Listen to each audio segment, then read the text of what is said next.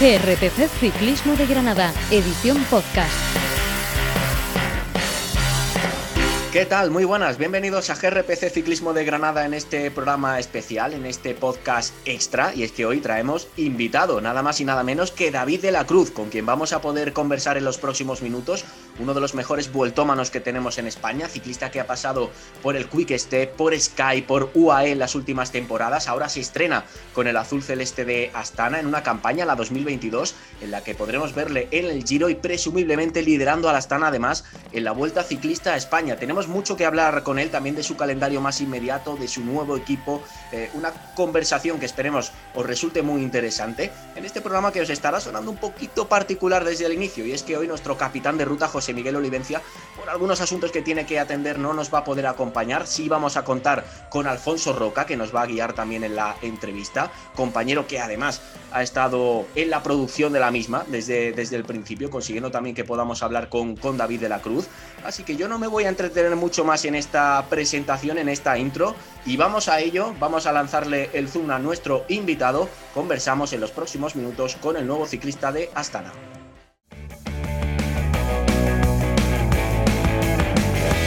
Escúchanos en iVoox y Spotify. Síguenos en redes sociales. CRPC Ciclismo de Granada. En Instagram, Twitter y Facebook.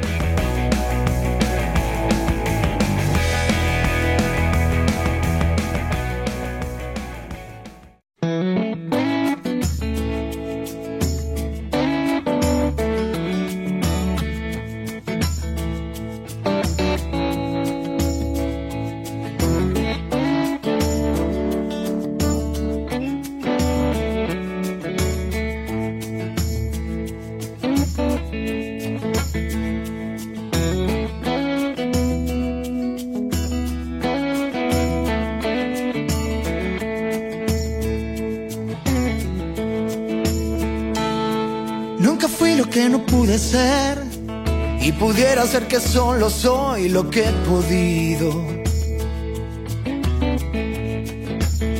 Soy el halcón que ya no quiere ver y aprendió a ponerse la capucha él solito. Alguien mueve el cascabel, pero esconde el veneno y los colmillos. Es la forma de caer, es la forma de volver de los abismos.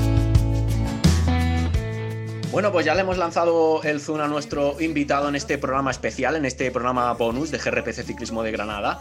Antes de saludar a David de la Cruz, voy a, a presentar a Alfonso Roca, que también nos va a acompañar en la entrevista. Alfonso, ¿qué tal? Muy buenas. Hola, buenas tardes. Pues encantado de estar aquí hoy en un programa tan especial con un invitado de lujo. Es un honor tener hoy a, David aquí acompañándonos y esperamos que, podamos sacar una buena entrevista. Pues vamos ya con él. David de la Cruz, bienvenido a GRPC Ciclismo de Granada. Buenas tardes, muchas gracias por, la invitación. Bueno, tenemos bastantes ganas de, hablar contigo, eh, muchos temas que, tratar.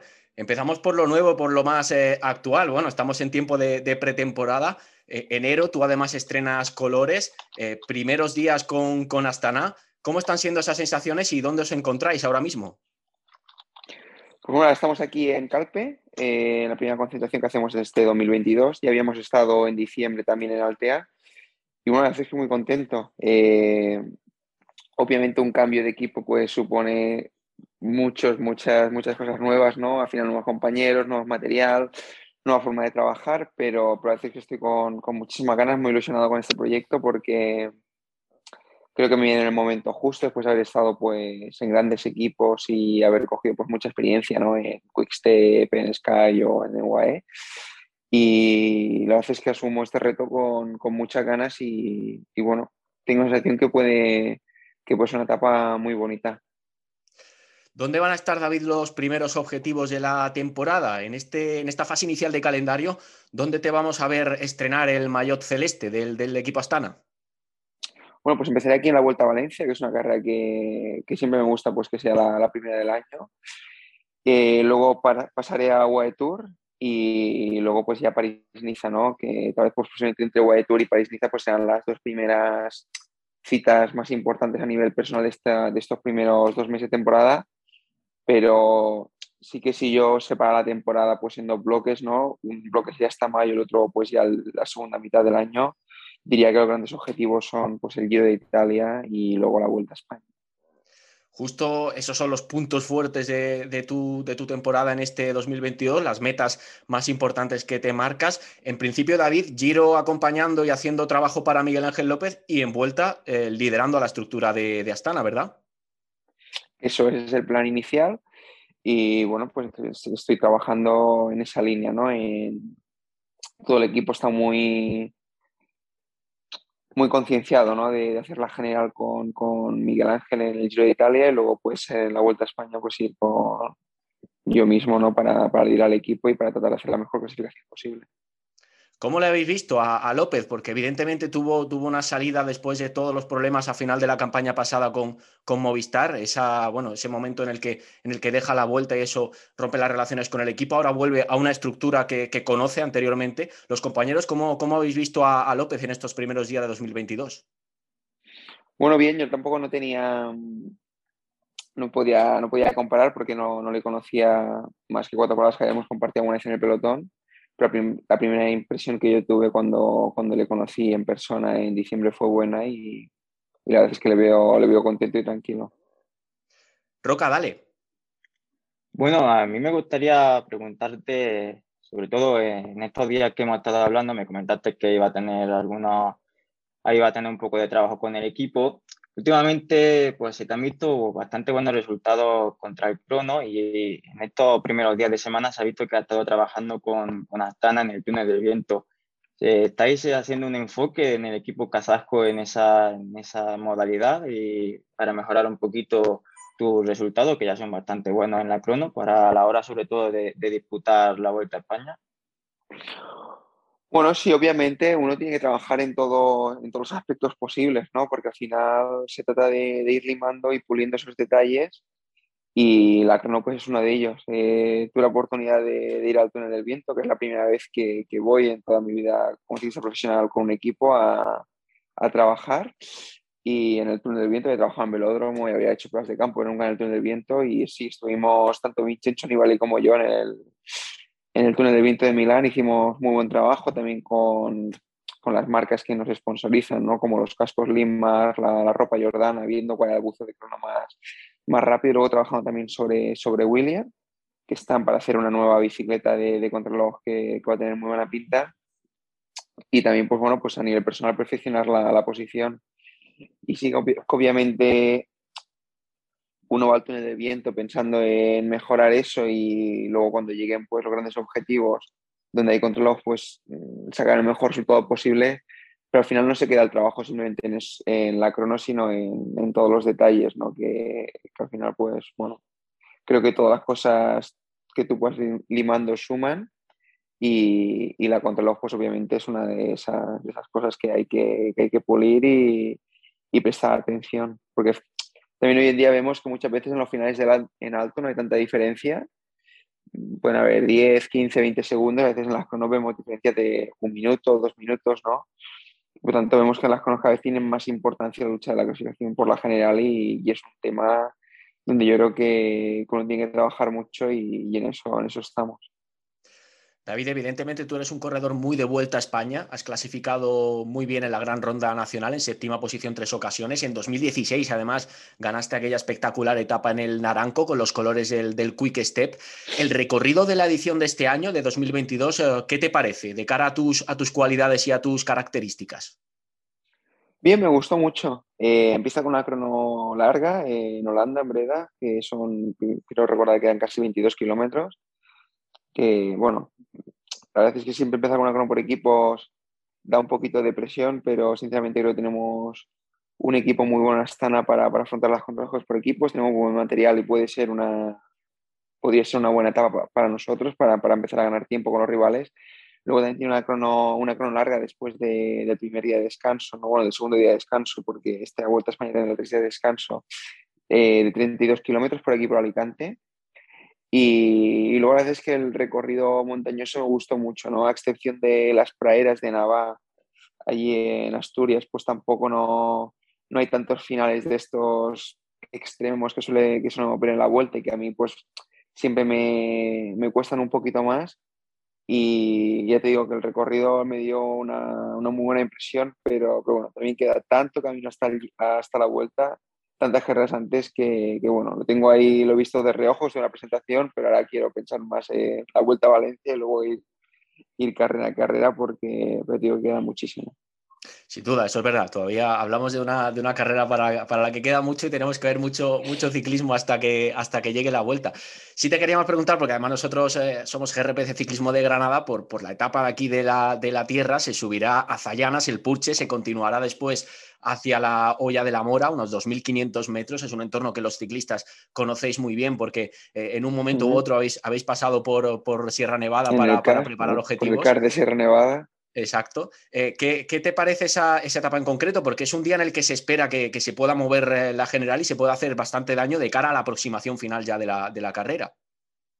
Hombre, sin duda va a ser muy dura, ¿no? Porque ya se subió en 2017, subimos ahí arriba al hoyo de la mora, que yo sufrí muchísimo, que estaba, pues mira, en esa etapa perdí todas las opciones en la general, por así decirlo, casi, en 2017.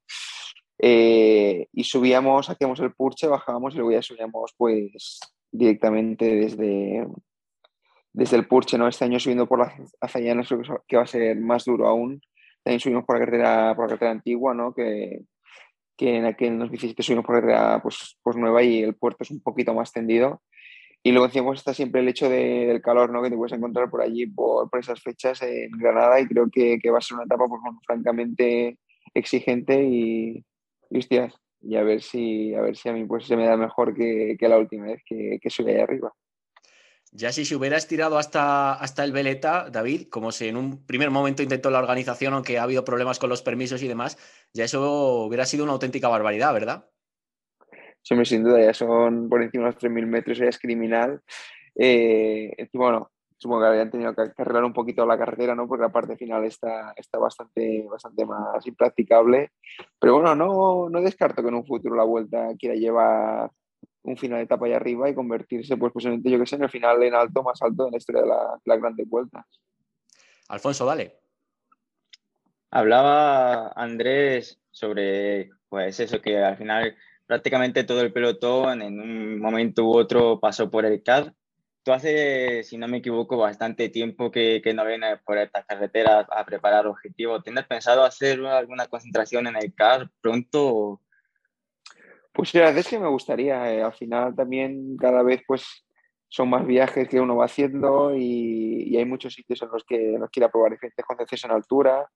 Después de haber estado en el CAR, porque no he estado mucho tiempo, hago, todas las concepciones las, las suelo hacer en Andorra Luego a lo mejor sí que concentraciones que hacemos más a principio de año, pues se hacen en el Teide o buscar sitios, yo que sé, como Colombia, que también he estado. Pero sí que me gustaría porque al final me buenos recuerdos y tenía buenos amigos ahí en el, en el centro de alto rendimiento.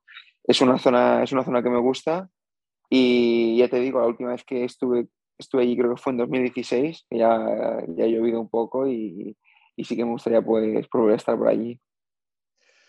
David, tú has trabajado con, gente de muchísimo nivel, has sido un ciclista muy importante en una estructura como la de Sky, que es de las más poderosas del mundo, y de un bloque de esas características te fuiste a UAE, que, que vamos a decir, pues en la misma línea de, de, de grandes corredores y de objetivos muy importantes. Eh, recuerdo, por ejemplo, recuerdo que creo que, si no recuerdo mal, estuviste en el, Giro que ganó Froome, eh, acompañándole en el equipo. También has estado en el Tour de Francia con, con Tadeo Pogachar. ¿Qué se aprende de, pruebas de estas características a las que vas a hacer trabajo importante en los días duros para líderes de ese nivel, de esa calidad? Bueno, al margen de, la, de las experiencias que uno vive en esas carreras, ¿no? de, de, lo que puedes aprender a nivel personal, a mí siempre me ha gustado pues un poquito ver cómo, corredores del calibre, como Tadej o, como Froome, cómo, cómo han manejado la presión eh, sobre todo en el caso de, de Froome, fue una, una, auténtica lección, ¿no? Cómo, cómo, supo, cómo supo gestionar ese Giro de Italia que, que, se le complicó muchísimo desde el principio, porque me acuerdo que ese Giro comenzábamos en Israel y ya en el... Antes del prólogo calentando ya se cayó y ya empezó el Giro, pues imagínate ya con una caída, luego pues fue perdiendo tiempo en, en bastantes etapas donde, donde otros rivales no, no perdían y ver cómo, cómo él supo manejar o, o, mantener la concentración y estar enfocado en su objetivo, que era ganar el Giro de Italia, y cómo al final lo consiguió, pues, pues fue, fue algo para mí que me marcó muchísimo, ¿no? El hecho de que, de que nunca se vino abajo y, y supo mantener su rumbo a pesar de, la, de, las adversidades. Y luego con Tadej, pues, pues bueno, eh, ver un chaval que lo hace con algo tan grande, con tanto desparpajo y, lo hace tan sencillo, pues también es algo, algo digno de admirar porque tiene una capacidad para, para disfrutar de, lo que hace y, y, no sentir presión, que también es, bueno, pues algo que, que uno tiene que, que, aprender, uno tiene que fijarse en esas cosas, porque sin duda para mí esa es la gran diferencia, ¿no? Creo que, que Tadej tiene pues, unas condiciones fisiológicas que serán pues muy, muy buenas, obviamente, pero sobre todo creo que lo que más juega a su favor es, su mentalidad, la capacidad que tiene de, de disfrutar y de, dejar un poquito al margen el resultado y, aprovechar cada situación, que, que, es lo que le hace pues, el corredor que es. Y bueno, pues creo que al final de toda esta gente pues aprender, como también puede aprender de, de Tom Bonnen, de Cavendish o de Tony Martin o Rigoberto Urán. Al final, pues bueno, como dices, he tenido la suerte de estar en grandes equipos. Ahora comparto equipo con corredores también de la talla como Luchenko, como Nibali, y estoy seguro también pues, pues puede coger cosas de, de estos corredores de, de tanto nivel. Estuviste esas, eh, esas, tres temporadas con, con Quick Step también, un, un bloque que, que, además a todos nos sorprende todos los años por la cantidad de victorias que, que suman. Coincidiste prácticamente con un All-Star de, Quick Step porque ahí estaban Gilbert, Bonnen, Kittel, Alaphilippe muy, muy joven también eh, arrancando, Stibar, bueno, una generación brutal pero no desentonaste nada en aquella máquina de ganar, porque sumaste victorias en País Vasco, París-Niza, en la Vuelta Ciclista España con, Quick Step también. Eh, ¿Cómo fue aquella, aquella experiencia, aquella etapa en un, en un, equipo que a lo mejor no estamos tan acostumbrados a verlo hacer eh, superbloques para las vueltas, que es más de clásicas y de, y de pruebas de un día? A lo mejor no tanto de tus características, pero donde aportaste muchas cosas. Bueno, pues fue una experiencia, una, una época muy bonita. Creo que que yo ahí aprendí muchísimo. Fue como mi universidad del ciclismo. Al final era el primer equipo grande, grande al que yo llegaba. No había estado, con todos los respetos, en Caja Rural y de Tapendura, que es lo que es, lo que es ahora Albora. Pero la estructura del Quick Step ya da otra dimensión. Y es el primer equipo donde, pues bueno, donde que me, me enseñaron a ganar y me enseñaron a correr de una forma que no había corrido antes. Y la verdad es que guardo un grato recuerdo. Obviamente es un equipo ganador, Tal vez es un equipo que a lo mejor le cuesta un poquito más disputar las generales porque, porque son muy ambiciosos y, y, quieren ganar en todos los terrenos y a veces pues prefieren sacrificar cierta posición en una clasificación general porque prefieren ganar una etapa. Pero bueno, los números están ahí, es el equipo que más gana, por lo tanto, ostras, eh, eso hay que, hay que admirárselo, ¿no? Eh, y bueno, espero que, que en el Astana, que es un equipo que siempre me ha recordado un poquito a, a la filosofía de, del Quick Step, ¿no? un equipo agresivo, pero a lo mejor más enfocado en lo que son las clasificaciones generales, más que en los triunfos en general, pues, pues volverás a, a la senda de la victoria que, que, tanto, que tanto han sido. Roca, dale. Has comentado que, que, bueno, ahora en Astana comparte nombre con, comparte equipo que ya con, con grandes nombres como Nibali o Lusenko pero poniendo un poco más el ojo en el panorama nacional, también comparte equipo con una joven promesa de la cual se está hablando poco porque está un poco eclipsada por, por Carlos Rodríguez y Ayuso, que es Javier Romo, que realmente hizo muy buen año como, como su 23, prácticamente hizo un año como su 23 y ya pasó por Astana, por lo tanto es un, ciclista que realmente yo también espero mucho en el futuro y bueno, aunque no has compartido realmente apenas 21 días con él de, de equipo, pero ¿qué nos puedes contar de, de Javier Romo? Bueno, yo creo que en la, en la, primera concentración que hicimos en Altea, pues tuve la, la oportunidad, ¿no? De, hicimos habitación juntos eh, y tuve la oportunidad de conocerle un poquito, un poquito más, porque digo que habíamos hablado muy poco en, el año pasado. Y la verdad es que me da muy, muy buen feeling. Creo que es un chaval que tiene mucho potencial, con unos muy buenos números eh, obviamente, pues viene del triatlón, que es un deporte bastante distinto a lo que es el, a lo que es el ciclismo, pero, pero yo sé que en el equipo esperan mucho de él porque, porque capacidad tiene y, y es un corredor que a mí me da muy buen feeling y creo que, que va a hacer grandes cosas. Obviamente no se habla tanto de él como se hablan de otros, de otros corredores, ¿no? como, como los que has podido nombrar, pero, pero no creo que sea por falta de, capacidad, sino pues bueno, pues al final pues a lo mejor en ciertos momentos hay otros corredores que son más mediáticos, pero creo que Romo va a ser uno de los corredores pues, pues muy importantes de su generación a nivel, a nivel en España. David, vamos a ir eh, finalizando, que no queremos robarte mucho más eh, tiempo. Te lanzamos algunas ya de, las, de las finales. Al final has fichado, lógicamente, por un super equipo como es Astana. Es verdad que en tiempo de, periodo de fichajes, de rumores, sonaste para Movistar. Yo no sé si es que aquello se quedó más en, el ámbito mediático o, qué hubo por allí.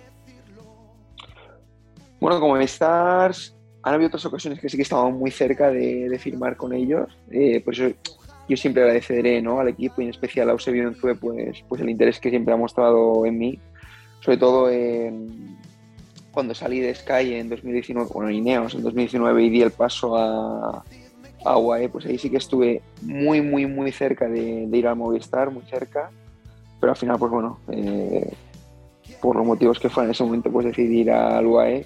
Y este año, pues bueno, se habló, pero sonó un poquito en la prensa, pero pero no hubo el contacto que había habido hace, hace dos años ni hace, ni hace cuatro, ¿no? cuando también salí de, de Quickstep y fui a Sky. Por tanto, creo que había hablado con otros equipos más, pero con el Movistar yo a nivel personal no había hablado con Eusebio y, y fue más el, rumor ese que, que otra cosa. Bueno, la gente decía que acabaría vistiendo azul este año y eso sí que han tenido razón. Sin duda. la última que, te hago, tenemos eh, varios eh, profesionales granadinos también en este 2022. Eh, Álvaro Cuadros en Caja Rural Seguros RG, Alejandro Ropero Neolocometa, en Ineos Granadillas Calor Rodríguez y tenemos al Chupe López Cózar en Burgos BH. Yo no sé si alguno lo conoces más particularmente, alguno de los, de los cuatro, y si de alguno de ellos en particular esperas algo más especial o, algo más, una temporada más, más chula en lo, en lo que a resultados se refiere de cara a 2022. Bueno, sobre todo el que tengo, al que he tenido más, más contacto ha sido con Carlos Rodríguez, que estuve hablando con el Campeonato de España y me pareció que hizo el tercero en la contrarreloj y estuvimos hablando ahí después de, carrera, a veces que, que, me dio muy, muy buen feeling, ¿no? Lo vi un chico, ya lo he visto, ¿no? Que es un chico con, con muchas capacidades a nivel físicas, pero también lo vi una persona, un corredor muy asentado, con mucha, mucha tranquilidad y a veces que me dio, me dio muy buen feeling. Creo que que va a ser un corredor pues, muy importante para España en los próximos, los próximos años, cuando, cuando termine de explotar y cuando vaya creciendo, que, que creo que en el Sky pues, sí que le están llevando bien, con mucha calma y dándole el tiempo necesita para, para crecer. Y ese corredor que tengo más, pues, pues que lo sigo, lo sigo un poquito más y la verdad es que, que creo que va a ser un, un corredor muy importante para Andalucía como, como lo, son, los otros tantos, también como el caso de Juan P. López, que está en el Trek y que el año pasado ya hizo, y hace también un muy buen año, pues ser pues, puertos que, que has nombrado. ¿no? Alfonso, ¿algo más para nuestro invitado? Por mi parte, nada más. Yo no le robo más, más tiempo, nada más que agradecerle que nos haya regalado estos minutos de, de charla.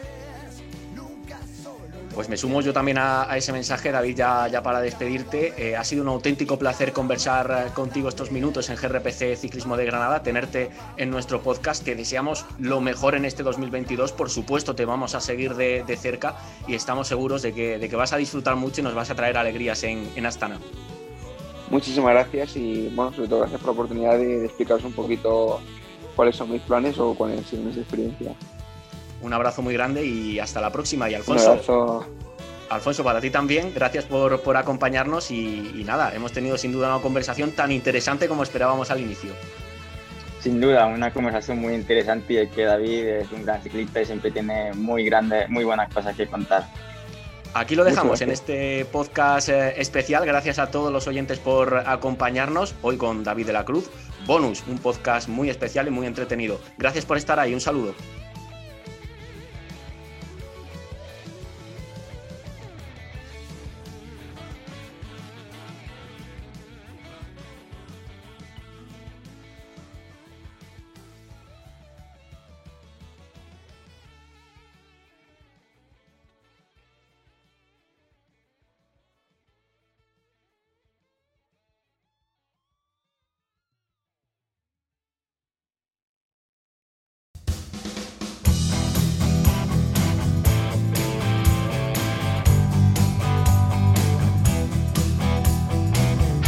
Estás escuchando el podcast de GRPC, Ciclismo de Granada.